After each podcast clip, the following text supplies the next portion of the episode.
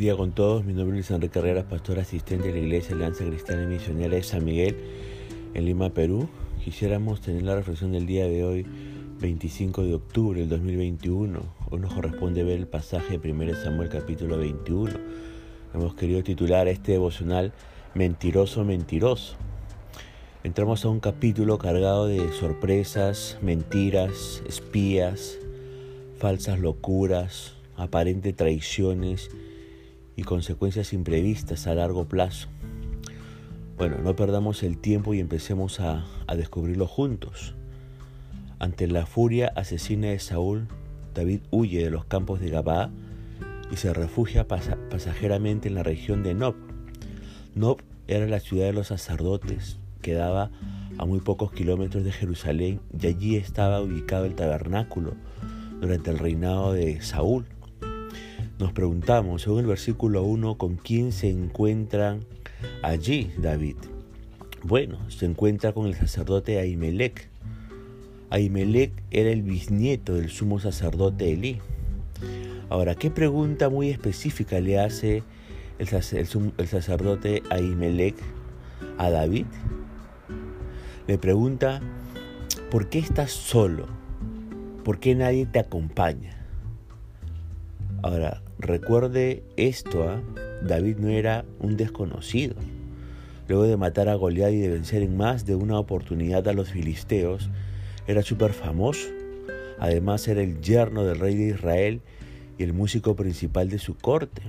Entonces, Ahimelech se sorprende por su visita tan repentina. Se sorprende de que viniera solo.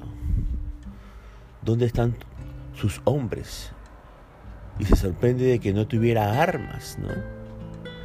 El más importante, los guerreros de Saúl sin armas, era todo muy raro. Algo pasaba.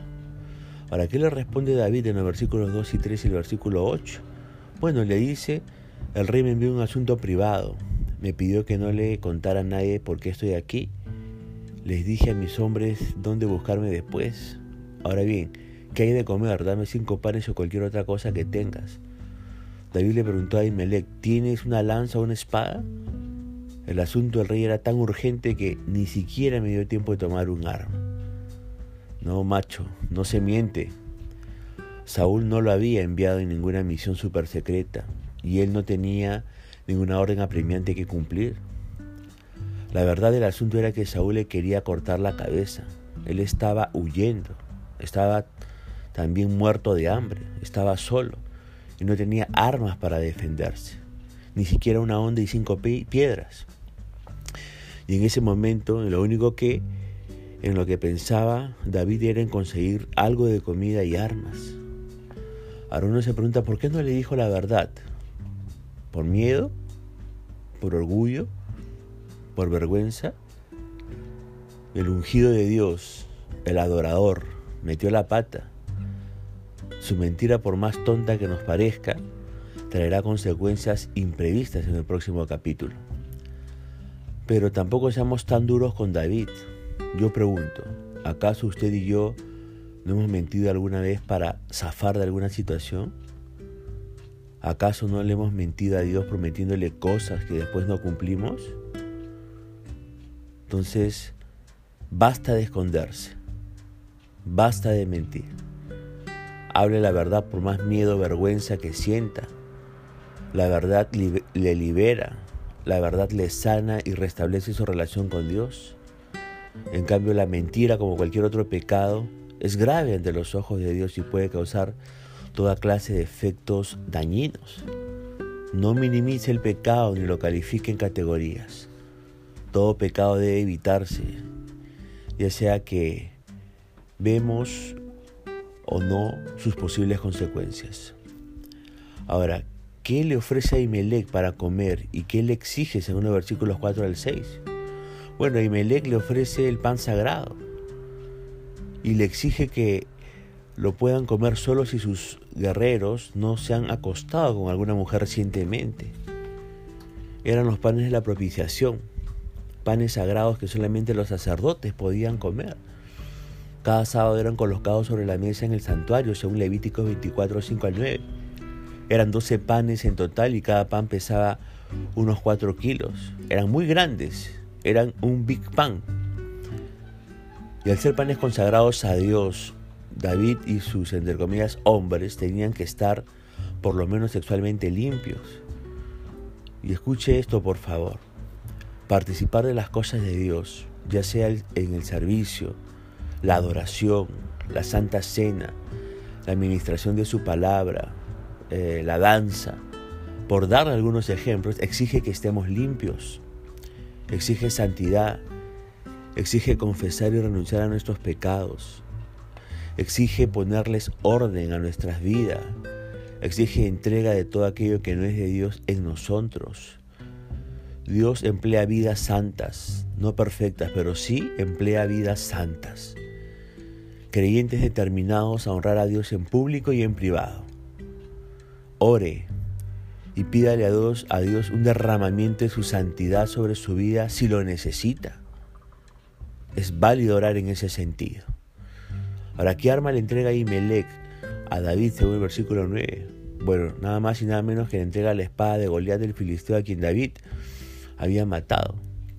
David no sabía que allí estaba esa espada, probablemente porque era un muchacho cuando mató al gigante y había pasado gran parte de su tiempo en casa. Pero bueno, David tiene en sus manos a la aniquiladora de gigantes. ¿no? Ahora, ¿qué estaba también en Nob? Viendo todo lo que... ¿Quién estaba, perdón, en Nob viendo todo lo que sucedía según el versículo 7? Bueno, aquel día estaba allí Doeg, el edomita, jefe de los pastores de Saúl, que había sido detenido delante del Señor. No se olvide de este nombre, Doeg. Este tipo traerá muchos problemas en el futuro. Y ahora, ¿a dónde huye David y qué sucede allí?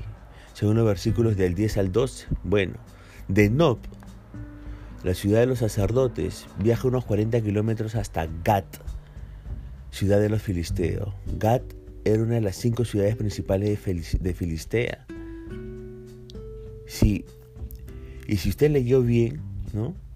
En su desesperación por escapar de Saúl, se mete con los filisteos. Pero no para pelear, sino para refugiarse, pensando que estaría salvo.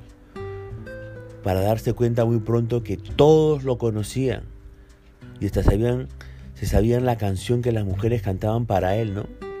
Eres muy famoso. Estás en todos los MP3 de las chicas filisteas y acabas de cometer un acto de traición. ¿Qué hace entonces para que no lo asesinen ahí mismo? Según los versículos 13 al 15. Bueno, David se hace loco, ¿verdad? Acabamos de descubrir que David también es una estrella de Hollywood, interpretando magistralmente el papel de Crazy Man. Ahora todo sirve para mantener pegada su cabeza su cuerpo, ¿no?